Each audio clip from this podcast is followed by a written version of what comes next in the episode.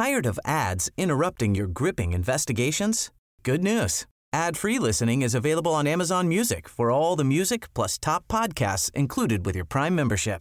Ads shouldn't be the scariest thing about true crime. Start listening by downloading the Amazon Music app for free or go to amazon.com slash true crime ad free. That's amazon.com slash true crime ad free to catch up on the latest episodes without the ads.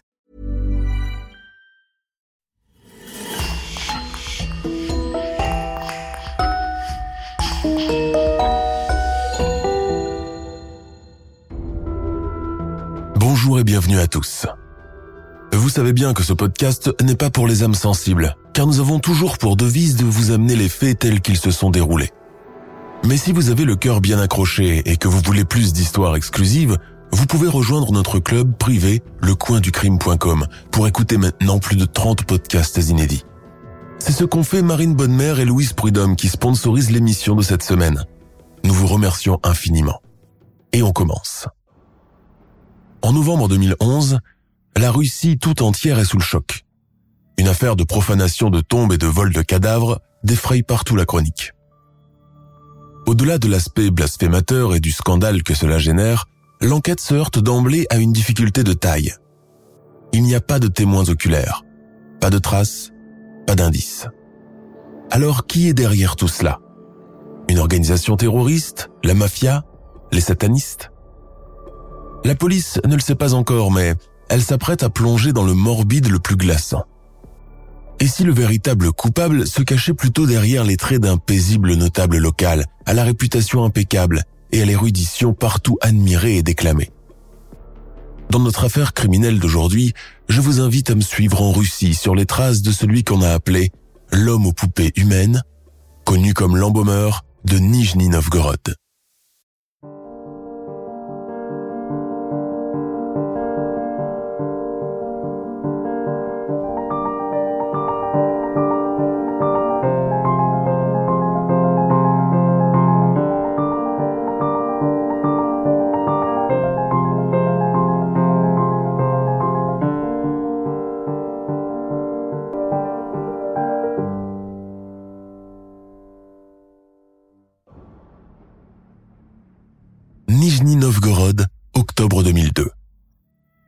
Marches sans retourner, tu ne traînes pas le pas et tu ne t'arrêtes pas si quelqu'un te demande quelque chose, même un renseignement. C'est compris?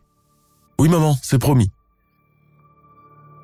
Il est 7h30 du matin et Natalia Chardimova doit se rendre à son travail. Sa petite fille de 10 ans, Olga, est un peu fatiguée et sa grand-mère s'est proposée de la garder. L'appartement de cette dernière n'est qu'à deux blocs d'immeubles de celui des Chardimova. Olga met habituellement à peine cinq minutes pour y arriver. Natalia, la maman, n'est pourtant pas tout à fait sereine. C'est la première fois que sa fille se rend toute seule à pied quelque part. D'ordinaire, elles sont toujours ensemble. C'est sa fille unique, elles sont très proches l'une de l'autre. Alors qu'elles enfilent leur manteau, Natalia continue d'avoir comme un petit pincement au cœur, comme si sa fille s'apprêtait à faire un long voyage dans une contrée lointaine, toute seule. Si le quartier est réputé pour être calme et sans danger, on ne sait jamais sur qui on peut tomber. Les informations télévisées regorgent de faits divers à vous donner la chair de poule, au sujet de jeunes adolescentes enlevées en Russie pour servir dans des filières de prostitution en Azerbaïdjan, en Grèce et en Turquie. La maman finit pourtant par balayer ses pensées noires. En fin de compte, elle exagère comme toujours. Sa petite Olga est très éveillée et obéissante. Elle est convaincue qu'elle ne parlera pas aux inconnus, ne fera rien qui puisse l'inquiéter ou la fâcher, et arrivera saine et sauve chez sa grand-mère. Mère et fille se préparent devant le portail de l'immeuble en s'embrassant sur la joue. Natalia traverse l'allée pour se rendre à la station de métro. Olga prend le sens inverse pour aller chez sa babouchka. C'est une petite blonde aux cheveux tressés, le visage mutin et le corps tout frêle. Elle serre sa poupée contre sa poitrine, sa babouchka a une dinette de secours. Elle pourra donc préparer le thé pour sa poupée tout en lui contant une histoire. L'allée bétonnée est déserte à cette heure de la matinée. Les adultes ont tous pris le chemin du travail et les enfants celui de l'école. Les babouchkis ne sortent faire leurs courses que bien plus tard, généralement à 9h ou 10h. Seuls, les pas d'Olga résonnent sur l'asphalte. Sa démarche est rapide et son menton est enfoui dans le col de son manteau.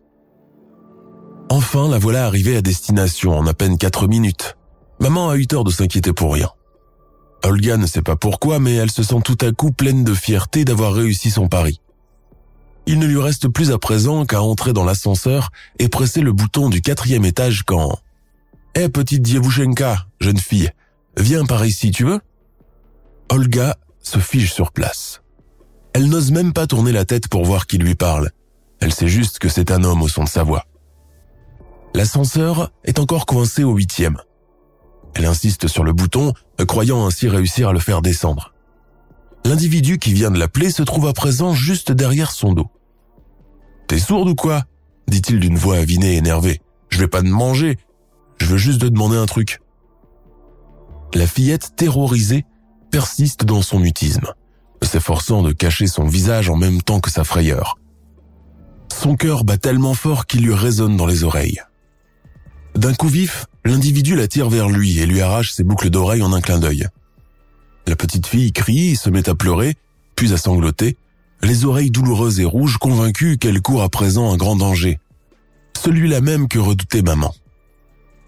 L'homme qui en vérité est un toxicomane notoire venu d'un autre quartier referme ses doigts larges sur son petit cou délicat et lui fait signe de se taire. Le battant de l'ascenseur s'ouvre. Il la pousse sans ménagement à l'intérieur avant de presser le bouton 8. La machine part en trombe. Arrivé au dernier étage, Olga parvient à échapper à son ravisseur, dévale en courant les escaliers l'homme à ses trousses. Dans sa hâte, elle fait tomber sa poupée, oublie jusqu'à la raison pour laquelle elle est venue jusqu'ici, jusqu'au numéro de l'appartement de sa grand-mère. Son agresseur, Oralen, finit pourtant par la rattraper, la prenant à bras le corps avant de la caler comme un petit paquet sur son épaule. A-t-elle seulement crié Le corps de la petite Olga Chardimova est retrouvé deux jours plus tard sur un terrain vague. Son crâne a été massacré avec une barre de fer. Le meurtrier n'a jamais été retrouvé. Moscou, novembre 2002. L'automne moscovite peut avoir bien des aspects. Pour les romantiques, il peut être merveilleux. Les arbres au feuillage vert, marron, ocre, jaune ombragent les parcs. L'air glacé qui précède les prochaines neiges pince délicieusement la peau des joues et du nez. La rivière Moskva commence à se vider de ses péniches et ses bateaux-mouches, si populaires lors des promenades estivales, et les embarcadères sont rangés en attendant la saison printanière pour être déballés à nouveau. Novembre à Moscou invite à la flânerie, au shopping et au farniente. Dans les cafés à la mode, le touriste peut dépenser quelques milliers de roubles pour un thé aux agrumes ou un chocolat chaud, tout en se laissant persuader que Pushkin ou Dostoevsky en personne ont déjà visité les lieux. Mais pour le citoyen de base, l'automne moscovite a tout un autre aspect. Il est l'un des plus déprimants au monde. Le ciel plombé d'un gris sale, les perpétuels embouteillages, les métros bondés de monde à l'heure de pointe, les vendeuses grognant dans les boutiques d'alimentaires obscures, la cherté des loyers, la cherté de la vie en général enlèvent tout charme à cette saison que les touristes considèrent à la fois comme romantique et exotique. Pourtant, il y a à peine deux mois encore, les rayons du soleil rasant dardaient encore, emplissant tout d'une lumière pure, chatoyante et glacée, prémisse d'un été qui promettait de durer pour l'éternité. On pouvait voir ces mêmes moscovites remplir les rues, une glace à la main, buvant des litres de gvas pour se désaltérer, prenant leur temps pour marcher, épaules dénudées et visage tourné vers le soleil, espérant ainsi prendre de la couleur et faire croire, en retournant au travail en septembre, qu'ils ont passé leurs vacances en Turquie ou à Batumi, sur la côte géorgienne. Mais l'été en Russie est de courte trêve. Et voilà que l'automne est revenu, plombant le moral, remettant tout le monde dans les queues de métro, dans les bouchons interminables, dans les cantines qui sentent le chou et la mayonnaise, et dans les bureaux aux murs surannés et chauffés au gaz, digne héritier de l'époque soviétique. À six heures de route de là, plus précisément dans le gouvernement de Nijni Novgorod, on peut rencontrer ces mêmes personnes rentrées chez elles pour le week-end. Les trois quarts des gens qui travaillent à Moscou pendant la semaine habitent tous dans la banlieue ou les régions environnantes. Dans la périphérie de Nijni Novgorod, les barres d'immeubles grises sont identiques, construites pour la plupart dans les années 70 par le même architecte qui dressait les plans de toute l'Union en matière immobilière. Elles sont composées d'un rassemblement de blocs d'appartements de trois pièces auxquels on accède par le biais d'ascenseurs brimballants où l'on trouve des notes pleines de colère. Le prochain que surprend en train de pisser ou vomir dans l'ascenseur, je lui colle mon poing sur la gueule, c'est compris? L'accès à l'ascenseur est interdit aux chiens et aux ours. Celle qui marche avec des talons au beau milieu de la nuit, c'est le dernier avertissement. Au milieu de ces menaces écrites, se trouvent parfois des messages pleins de candeur comme Je t'aime Louba ou encore Vlad plus Yulia égale Evgeny et Tatiana, en référence à un roman de Bushkin. Oui, car les Russes sont romantiques. Au point qu'un simple poème peut encore les émouvoir aux larmes, persuadés que le véritable amour que se vouent deux personnes finit toujours par triompher. Ce sentimentalisme exacerbé est dissimulé par leur faciès souvent inexpressif et indécodable. Université d'État de Moscou, filière de philologie, janvier 2003. Eh bien, cela sera tout pour aujourd'hui. Rappelez-vous du devoir de recherche que je vous ai demandé. Comment les Celtes ont retranscrit le gaélique. Nous nous verrons mardi prochain à la même heure. J'oubliais, ceux qui le souhaitent peuvent travailler par paire, et inutile de rajouter le nom de votre camarade qui n'aura rien fait sur la feuille du devoir. Un rire général accompagne cette requête. Le professeur Anatoly Yurievich Moskvin est très respecté dans le département de linguistique de l'université. Ces cours ne comptent presque jamais d'absents, tant leur contenu euh, est toujours intéressant. Parfois, il arrive même que des étudiants d'autres filières viennent y assister rien que pour l'écouter parler et profiter de son savoir. Si en école élémentaire et au collège, les élèves russes sont tenus à une discipline de fer et se concurrencent pour obtenir les meilleures notes afin de rendre fiers leurs parents, l'université révèle le vrai potentiel de tout un chacun. Désormais privé de l'assistanat des premières années, l'étudiant peut montrer ce qu'il sait faire. Ou pas. Certains professeurs peuvent être achetés. Une bouteille de vin, un paquet de bonbons, quelques milliers de roubles, et le tour est joué. La mauvaise note est transformée et évite à son propriétaire de se faire recaler. Mais beaucoup de professeurs ont une conscience professionnelle et n'acceptent pas ce genre d'agissement. Le professeur Moskvin en fait partie. Quand on quitte les salles surchauffées, le froid des couloirs vient vous glacer tous les membres. Vêtu de sa pelisse et de sa chapka, son vieux cartable à la main, le professeur Moskvin n'entend pas qu'on appelle derrière lui. Anatoly Yurievitch Anatoly Yurievitch L'étudiante arrive essoufflée à sa hauteur. Ses joues sont rouges, elle se tient les reins des deux mains pour reprendre sa respiration, honteuse de montrer qu'elle a couru pour le rattraper. Anatolie remarque qu'une veine bat au niveau de son arcade sourcilière. Eh bien, Macha, que se passe-t-il? La jeune fille dit dans un souffle Nous organisons une petite réception pour les nouveaux venus. Nous serions ravis que vous y assistiez. Ce sera ce samedi au bord de la Moscova. Nous ferons un barbecue et les garçons joueront de la musique. Euh, je suis désolé, Macha, mais je préfère ne pas me mélanger avec mes étudiants hors des cours. C'est une question d'éthique. Macha est déçue. Le visage tout à fait défait regrettant sûrement d'avoir pris les devants en l'invitant sans consulter les autres, une impulsivité qu'elle se reproche. Anatoly Moskvin, qui est très intuitif, ne manque pas de remarquer son trouble qui cache des sentiments bien plus profonds qu'elle s'efforce chaque fois de cacher en sa présence. L'instant gênant est rompu quand ils sont rejoints par le petit ami de l'étudiante. Cheveux noirs, sourcils en accent circonflexe, une lueur de jalousie dans les yeux. Dato Gvirikashvili. Macha, dit-il sur le ton de reproche, tu vas nous faire rater la séance de cinéma. Ah, bonjour Anatoly Yurievitch. Bonjour Dato. Je peux savoir de quel film il s'agit? Leningrad. Bonne séance alors. Et il tourne les talons sans un regard sur Macha. Cette dernière est prise violemment à partie par son copain qui lui tire le bras. Tu vas continuer longtemps ce manège avec lui, hein? Et moi dans tout cela Qu'est-ce que tu vas t'imaginer encore? Moskvin travaille deux fois par semaine à l'université de Moscou. Dans le métro de retour qui l'emmène à la station ferroviaire, il trouve une place vacante à côté d'une vieille dame qui porte sa petite fille sur les genoux tout en calant son paquet de courses avec le bras. La petite fille est blonde, joufflue, avec d'énormes yeux bleus. Anatoly plonge instantanément sa main dans sa poche et sort un chocolat Alienka qu'il lui tend avec sollicitude. Le visage sérieux de l'enfant s'éclaire. Elle tend la main pour récupérer le bonbon sous le regard attendri de sa babouchka. Merci, monsieur, dit-elle s'arranger dedans de devant, emportée par la petite souris. Comment t'appelles-tu, jeune fille? Lisa Alexandrovna, répond-elle fièrement. Oh, voilà un nom digne d'un personnage de roman. Mon nom complet, c'est Lisaveta Alexandrovna, rectifie-t-elle, visiblement flattée de faire la conversation avec un adulte. Le professeur fait mine de faire une courbette révérencieuse. Pendant ce temps, la grand-mère n'a pas soufflé mot et, serrant un peu plus la petite contre sa poitrine, elle tourne le dos à Anatoly Moxvin, signe que la conversation n'ira pas plus loin. Quand elle descend à la station suivante, Lisa se retourne pour lui faire au revoir avec la main et cela l'émeut.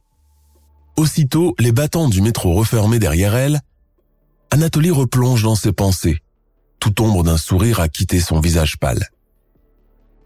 Il aurait pu avoir une fillette de cet âge, voire carrément être son grand-père. Mais les choses sont tellement mal faites dans ce bas monde.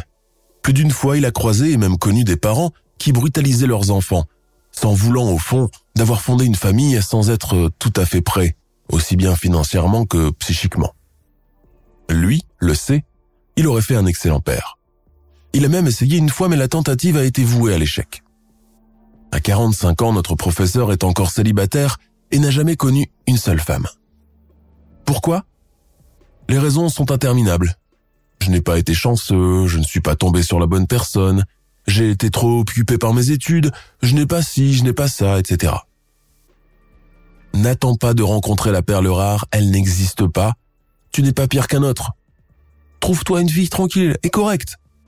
Et le reste se fera avec l'aide de Dieu le refrain préféré de sa mère. Une fille correcte et tranquille, oui. Car il faut bien souligner une chose importante. Si en Occident un homme de 40 ans peut profiter d'un célibat tardif sans soulever de questions, il en est tout autre en Russie, où la plupart se marient à partir de 18 ou 19 ans, souvent bien avant d'avoir fini leurs études et de commencer à travailler. Le garçon emmène la fille chez ses parents et vice-versa, on fait de la place et on s'arrange comme on peut. Les enfants arrivent généralement aussi très vite. Un célibataire européen de 40 ans se sent encore tout jeune. Il sait qu'il a toutes les chances de faire des rencontres amoureuses au gré de ses voyages et de ses déplacements. Le mariage ne constitue pas une pression ou une obligation pour lui. Les femmes le trouveront mûr, séduisant, intéressant, drôle, bien assis socialement et sérieux. Un célibataire russe de 40 ans sait qu'il a toutes les chances d'être renié, rejeté, et ce aussi bien socialement que professionnellement. Dans une société encore collectiviste, qui a pour base la famille, un homme sans femme ni enfant ne peut être que malheureux, déprimé, alcoolique, et vivant encore au crochet de sa vieille mère.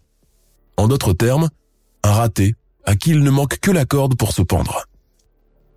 Un célèbre proverbe russe illustre d'ailleurs bien cette situation.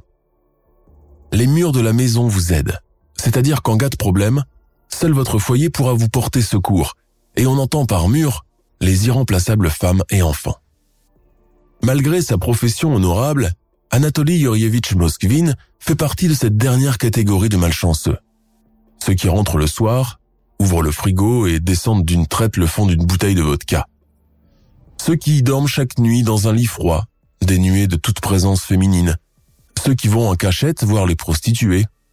Ceux que les vieilles babouchki regardent d'un air réprobateur et douteux au détour d'une cage d'escalier. Pourtant, son nom et sa personne prêtent au respect. Il est diplômé de la faculté de philologie de l'université d'État Lomonosov, fait des allers-retours entre Moscou et Nijni Novgorod pour enseigner la celtologie à l'université linguistique. Il a consacré beaucoup de son temps à se documenter et à rédiger des essais et des articles sur le sujet, qui ont été publiés au fil des ans dans différents journaux russes et internationaux. Il est souvent l'invité d'honneur lors de conférences. Son cursus scolaire a toujours été couronné de succès.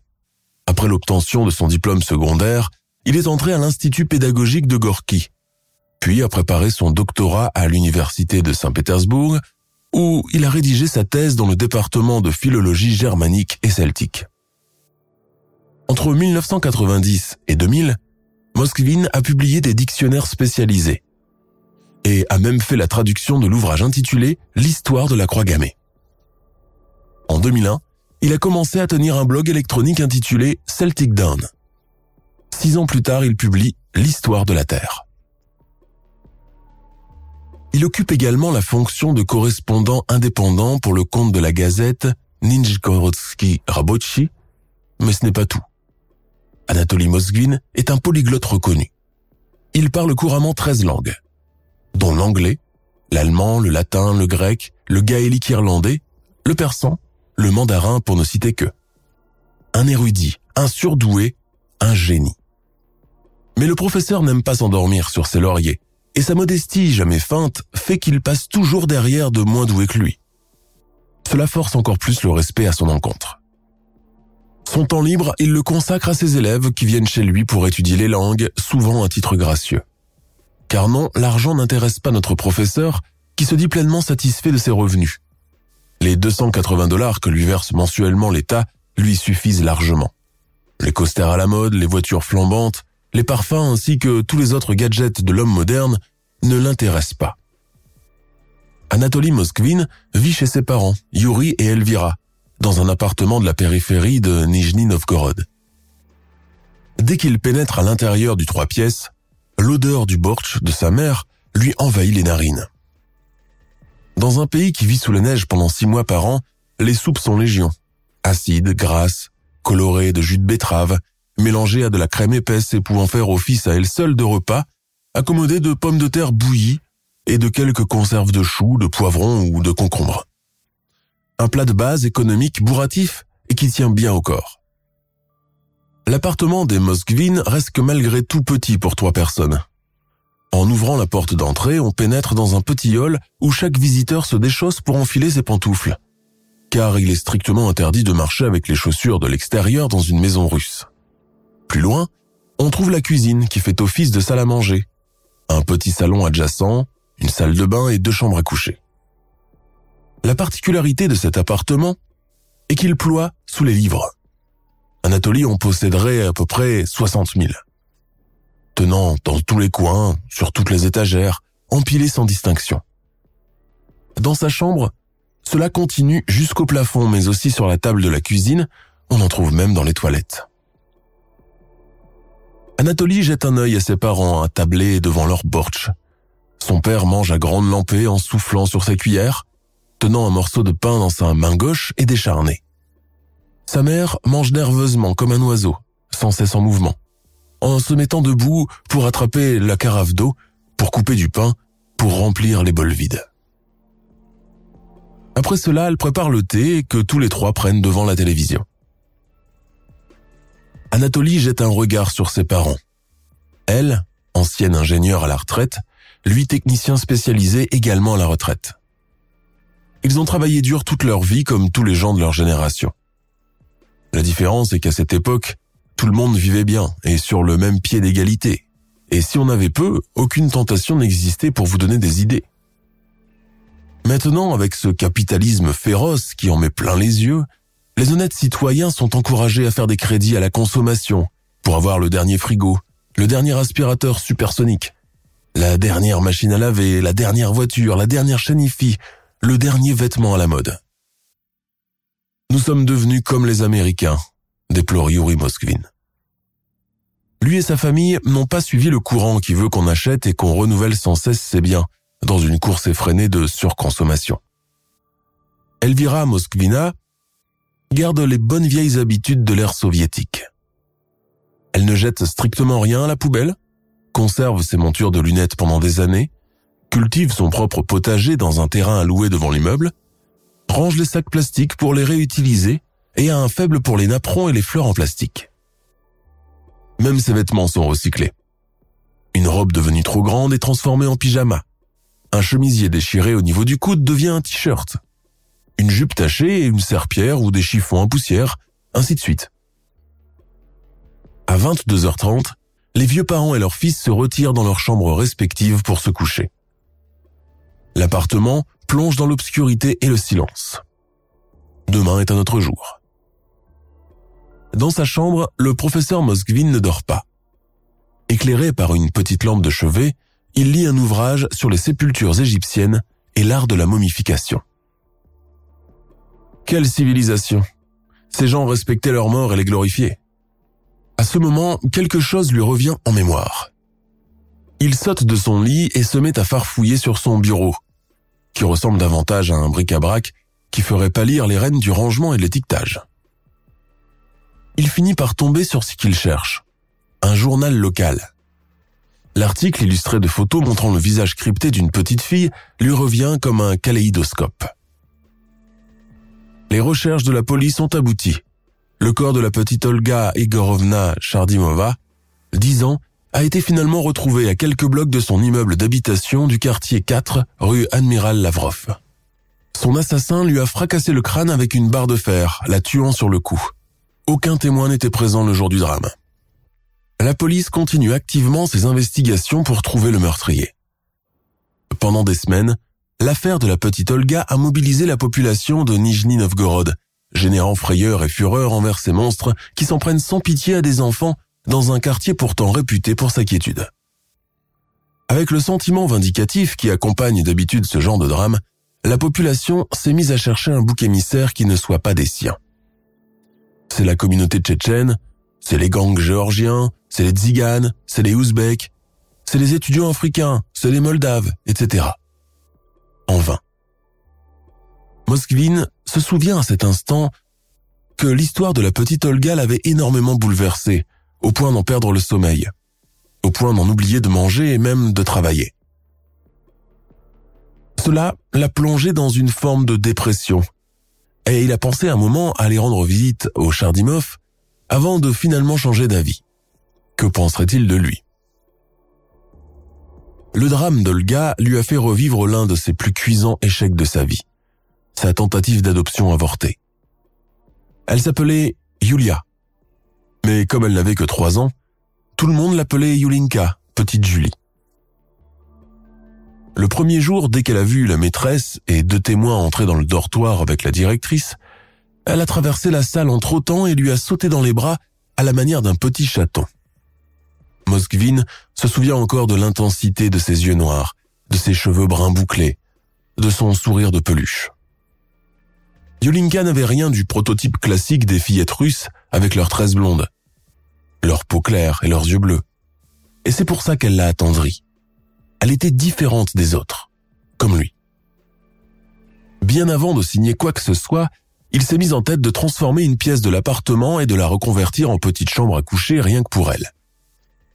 L'orphelinat est devenu son repère et le jour de la visite, une fête. Il arrivait toujours avec une nouvelle poupée, un paquet de biscuits, un carnet et des crayons en couleur.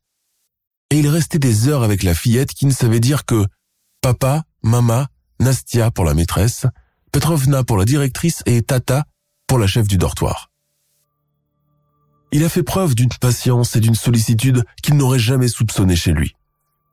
Il se mettait par terre à quatre pattes pour faire l'âne batté, poussant des hurlements comme l'ours Mishka et jouant parfois aussi d'un instrument de musique. En somme, toutes les choses un peu bébêtes que font les papas pour amuser leurs enfants. Mais les contes de fées n'ont pas toujours de fin heureuse, et les contraintes administratives russes ont vite fait de rattraper Moskvin, qui avait si naïvement cru à ce bonheur paternel. La directrice de l'orphelinat, Anna Petrovna, a décrété au début que Yulinka pouvait partir avec lui au bout de trois ans, le temps qu'elle grandisse, avant de donner une version tout à fait contradictoire de la première. Je suis désolé, Anatoly Yurievitch, mais l'État nous interdit de confier les enfants à des familles monoparentales. Surtout les petites filles, vous comprenez? Non, il ne comprend pas. Ses parents aussi s'y sont mis, en s'opposant carrément au projet. Tu veux donc nous couvrir de honte devant les voisins? Tu devrais songer à te marier d'abord et en avoir toi-même tant qu'il est temps, la sermonnait sa mère. Les enfants d'autrui ne sont jamais vraiment à nous. Tu l'aimes cette petite, mais tôt ou tard, il va falloir tout lui révéler. Et elle ira chercher sa mère en te laissant planter là comme un idiot, a prophétisé son père. Enfin, les autorités de tutelle ont donné le coup de grâce. Jugeant ses revenus insuffisants pour pouvoir aux besoins d'un enfant, elles ont rejeté le dossier sans trop s'y attarder. Moskvin a été contraint de dire adieu à Yulinka, le cœur gros, la gorge nouée, soulagé qu'elle soit beaucoup trop jeune pour en éprouver un long chagrin. En passant devant le bureau des responsables du dortoir, il a remarqué que ces dernières prenaient le thé en croquant sans vergogne les biscuits à la vanille qu'il avait offerts précédemment à sa fille. Yulinka, Olga, ces pauvres petites filles, l'une orpheline et abandonnée, l'autre assassinée par une bête à faciès humain qu'elle a eu la malchance de rencontrer, quelqu'un devrait s'occuper d'elles. Quelqu'un doit leur montrer qu'elles ne seront jamais oubliées. 7 mai 2003. Depuis la mort de sa fille survenue un an plus tôt, la vie de Natalia Chardimova n'est plus rythmée que par les visites hebdomadaires au cimetière. Depuis cet événement tragique, elle est tombée en dépression, son mari dans l'alcoolisme, et plus rien n'a de sens. La maman surtout s'en est longtemps voulu de l'avoir laissé partir seule ce matin-là, ressassant sans cesse dans sa tête les mêmes idées noires. Elle aurait dû demander un congé à son directeur et rester auprès d'elle. Elle aurait dû l'accompagner jusqu'à la porte de la babouchka et partir avec 15 ou 20 minutes de retard au travail. Tant pis, elle aurait dû ci, elle aurait dû ça. Si je continue à ce rythme, je vais devenir folle. Avec l'arrivée du printemps et la fonte des neiges, elle décide d'aller repeindre la petite clôture érigée autour de la tombe d'Olga, histoire de se calmer un peu et de s'occuper. Elle tient à ce que l'endroit où est inhumé son enfant soit toujours propre, bien entretenu, couvert de fleurs, de ses bonbons préférés, de bougies, de prières écrites. Accompagnée de son mari, Igor, Natalia arrive au cimetière. Elle est tout de suite prise d'un mauvais pressentiment, comme quelque chose qui lui serre la poitrine dans un étau. Elle court vers la tombe. Elle constate qu'une couronne de fleurs déposée la semaine dernière par Babouchka a été déplacée et jetée de l'autre côté. Plus inquiétant encore, le couple trouve accroché sur une pierre tombale un message écrit qu'ils n'ont encore jamais vu. Dobry Angel, soit ange gardien ou ange bienfaiteur. De qui peut-il s'agir? Quel esprit tordu veut bien leur jouer un si mauvais tour? Les semaines puis les mois suivants, le couple Chardimov va de mauvaises surprises en mauvaises découvertes. À se demander si quelqu'un sait tout sur leur défunte fille. Et si c'était le meurtrier qui s'amuse à leur faire ses tours glauques Tout au long de l'année 2003, 2004 et jusqu'en 2010, les messages adressés à Olga ne cessent pas. Ce sont toujours des notes encourageantes pour la soutenir. C'est le 1er septembre, je te souhaite une bonne rentrée scolaire. Même son de cloche chaque fin mai. Bonnes vacances, Loucha. Repose-toi bien. Est-ce que tu comptes nager cet été? Natalia Chardimova se souvient encore. C'était comme si cette personne comptait soigneusement le niveau scolaire d'Olga, exactement comme si elle était encore en vie. Imaginez ce que cela représentait comme frayeur pour nous, parents endeuillés. Si j'avais surpris cet individu sur la tombe de ma fille, je l'aurais tué de mes propres mains. Même refrain lors des jours fériés. L'ange gardien, comme il se nomme, ne manque jamais une occasion de souhaiter le meilleur pour Olga. Pour le nouvel an, il décore la tombe de guirlande et dépose une bouteille de champagne. Parfois, les Chardimov trouvent des messages menaçants. Si vous ne construisez pas un monument digne de ce nom pour Olga, vous aurez affaire à moi. Le couple, convaincu qu'un fou est en train de les tourmenter, vont jusqu'à passer une nuit entière au milieu des tombes, soudoyant au passage le gardien du cimetière pour qu'il les laisse observer. Mais il ne voit personne arriver. Natalia se rend aussi plusieurs fois au poste de police pour signaler ce qui se passe, mais ses appels à l'aide sont accueillis par des promesses jamais tenu. Automne 2011. Et de 28, c'est juste parfait. Dans la chambre ployant sous les livres du professeur Moskvin, de nouvelles venues ont fait leur apparition. Il s'agit de poupées. Oh, pas n'importe lesquelles, mais des poupées grandeur nature, habillées chacune différemment. Depuis que cette lubie de poupée a commencé, Moskvin n'est plus le même. Il est enfermé les trois quarts du temps dans sa chambre, oublie parfois de changer de chemise et de se raser. Sa mère Elvira lui dépose désormais chaque soir son dîner devant la porte et toque une ou deux fois avant de tourner les talons, convaincu que son célibat endurci a fini par tellement le déprimer qu'il ne sort plus de sa chambre. Pour cultiver ce nouveau hobby, le professeur se rend dans les magasins d'habillement pour enfants, choisit les tenues avec soin et se fait même conseiller par les vendeuses. Ah, elle est blonde Eh bien, prenez-lui du bleu, ça lui ira à ravir. Ah, l'autre est rousse Eh bien, prenez du vert, ça se marie bien. Toutefois, il omet de dire qu'il s'agit de grandes poupées, mais en évoquant d'hypothétiques résidentes de l'orphelinat où il travaille en tant que volontaire. Pour éviter de se faire connaître davantage, il change sans cesse de lieu pour faire ses courses tranquillement, devenant nicheur, expert en habillement féminin de 4 à 18 ans, marchandant dans les marchés aux puces et payant cash dans les centres commerciaux. Un jour, il se retrouve nez à nez avec Macha, son étudiante en philologie, dans un magasin de lingerie. Bien sûr, son copain géorgien ne la quitte pas d'une semelle, affichant ce machisme décomplexé qui plaît tellement à certaines de ses compatriotes. Anatoly Yurievitch, quelle bonne surprise J'ignorais que vous étiez marié, s'exclame Dato Gvirikashvili. Devant le désarroi de Macha, Moskvin sauve la situation. Non, je viens juste choisir un cadeau pour ma sœur. Elle se marie dans pas longtemps, cela tombe bien, Macha, tu pourras m'aider à faire mon choix au milieu de tout ce satin et cette dentelle. Je n'y connais rien. S'efforçant de paraître naturel, Moskvin sait pourtant que sa nervosité est palpable. Et les étudiants sont doués pour dresser le portrait de leurs enseignants. Il sait par exemple que Gvirikashvili le déteste, justement parce que Macha n'a Dieu que pour lui. Et il sait que cette dernière est jalouse de toutes les profs du département de linguistique parce qu'elle est persuadée qu'elles sont toutes amoureuses de lui, Moskvin, même s'il n'a rien de vraiment attirant. Tu te trompes, Macha, si tu savais à quel point ces femmes ont en aversion et comment je le leur rends bien aussi. De retour chez lui, Moskvin s'enferme avec ses paquets destinés à ses poupées. Il les dénude, à tour de rôle, leur donne un coup de peigne, les maquille grossièrement avant de leur enfiler leur nouvelle tenue. Cette différence vestimentaire offre une vue d'ensemble tout à fait hétéroclite. L'une est habillée d'une parka et d'un capuchon bleu, comme si elle faisait du ski. Une autre porte la tenue folklorique sibérienne.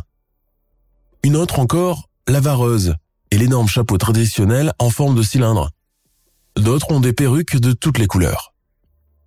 Arrivé à 28 poupées, Anatoly Moskvin commence à se lasser de certaines. Alors, le soir venu, il les fourre dans un grand sac plastique et sort les jeter dans le bois environnant.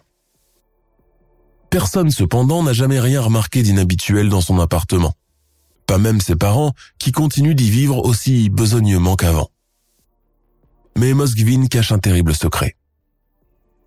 Derrière ses faces de cire, ses doigts en papier crépon, ses bouches édentées et couvertes de rouge à lèvres, se trouve en réalité quelque chose de plus sordide.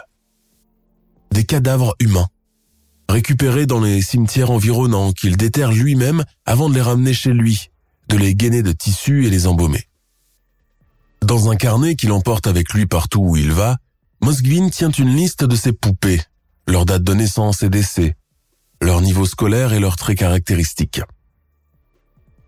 Cette activité dure bien dix ans. Dix ans pendant lesquels Moskvin fait la tournée des cimetières locaux, déterrant en toute impunité les cadavres pour les emmener chez lui. Certains corps sont placés dans sa chambre, d'autres dans le garage. Il ne se fait pas prendre en flagrant délit ne serait-ce qu'une seule fois, et sa réputation sans tache contribue à ne soulever aucun soupçon. Mais à Nijni Novgorod, un bruit commence à courir à propos de ces profanations à répétition. Cela débouche vers un scandale sans précédent. La police s'intéresse alors enfin de plus près à l'affaire et une enquête est ouverte. Pendant la journée, le professeur linguiste continue de mener sa vie comme d'habitude, travaillant à l'université et donnant des conférences. La nuit, il la consacre à embaumer les corps et à changer leur tenue. Il achète même un nouveau canapé pour les placer en face de son lit. Parfois, il leur fait la discussion. Il aurait pu continuer ainsi pendant plusieurs années encore. Mais dans la nuit du 2 novembre 2011, tout s'arrête lorsque la police du district de Leninsky pénètre dans l'appartement des Moskvin. Dans le cadre de l'enquête sur les profanations, la maison est perquisitionnée. C'est là que les policiers font la macabre découverte. 28 poupées fabriquées à partir de cadavres de petites filles, ainsi que des cartes de cimetière et des manuels de taxidermie. Ils trouvent aussi des fiches signalétiques arrachées, des pierres tombales, des crucifix et des statuettes de la Vierge. Le cadavre de la petite Chardimova est répertorié lui aussi dans cette horrible collection de jouets. La chambre du linguiste dégage une odeur de décomposition épouvantable. Les policiers sont étonnés de constater que les parents de l'intéressé ignoraient toutes les activités d'Anatoly Yurievitch, alors qu'ils vivent avec lui à temps plein. Comment se fait-il qu'ils n'ont rien remarqué pendant dix ans? Arrêté à son domicile, Anatoly Moskvin coopère rapidement avec les autorités. Lors de la reconstitution des faits, il se souvient de l'emplacement de chaque tombe et joue au guide, demandant aux policiers de l'écouter quand il parle, exactement comme s'il donnait un cours de linguistique. Même s'il parle d'une trentaine de tombes répertoriées dans les cimetières de Krasnaya Etna, Rumiantsevo et Novo-Sormovskoye, la police est certaine qu'il s'agit d'au moins une centaine. Pour alimenter ce sordide passe-temps, Moskvin aurait étudié 750 cimetières et comptait même rédiger une sorte de guide de cimetière de Nijni Novgorod destiné aux touristes. Le comble. Des témoins oculaires, notamment des voisins, racontent que les cadavres ressemblaient à des poupées de chiffon quand ils ont été sortis de l'appartement. Une vision qui les a longtemps hantés. Une vidéo tournée par la police et rendue publique avant d'être retirée montre les poupées assises sur le canapé et sur les étagères une vision de cauchemar qui ébranle toute la Russie. Lors de son interrogatoire, le profanateur se vante presque de son œuvre. Il dit avoir amélioré la plupart des poupées en leur ajoutant par exemple des mécanismes de jouets musicaux. Il suffisait parfois de toucher à une momie pour qu'elle se mette aussitôt à chanter. Glaçant. Les jours suivants, il se contredit et se rétracte plusieurs fois, changeant et modifiant ses versions comme lorsqu'il raconte qu'il pratique la magie noire et qu'il voulait redonner vie aux morts. Parfois, il se dit représentant de la communauté musulmane alors qu'il est chrétien orthodoxe. De son propre aveu, plus de 80 cadavres humains seraient passés entre ses mains. Pour sa défense, il dira tout simplement cette phrase. J'ai été gentil avec elle. En vertu de l'article 244 du Code pénal de la Fédération de Russie, concernant la profanation de tombes et de cadavres, Anatoly Moskvin risque jusqu'à 5 ans de prison ferme. Durant son procès, Konstantin Zilkiakov, procureur de district de Leninsky, le décrit comme un individu socialement dangereux et présentant un danger pour la population. En mai 2012, à la suite d'une expertise psychiatrique, Moskvin est déclaré fou. Il souffre d'une forme aggravée de schizophrénie paranoïaque. Trois mois plus tard, le tribunal l'exonère de sa responsabilité pénale et reconvertit sa peine en internement psychiatrique obligatoire à durée indéterminée et sujette à prolongation. Son internement est donc renouvelé tous les six mois. À la dernière prorogation, il avait 50 ans. Le gouvernement russe veille à indemniser toutes les familles endeuillées d'égale manière, pour calmer leur colère lorsqu'elles ont découvert que leurs filles ont servi de matière première pour entretenir un si sordide passe-temps. La région de Nijni Novgorod se souviendra toujours de l'affaire du professeur Moskvin et sa fascination morbide pour les morts. Son aspect ordinaire, sa vie ordinaire et son caractère dissimulé n'ont jamais éveillé les soupçons, ce qui l'a certainement encouragé à continuer cette pratique illicite et inhumaine. Les raisons profondes de ces actes sont toujours inconnues. Âgé aujourd'hui de 56 ans, Anatoly Moskvin sera-t-il libérable un jour?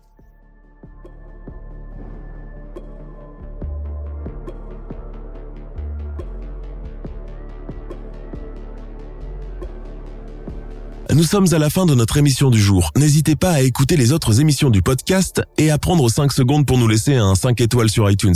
C'est vraiment très important pour nous. Vous pouvez aussi vous abonner pour ne pas rater les prochains épisodes et nous suivre sur Facebook pour nous en proposer de nouveaux. Merci et à bientôt.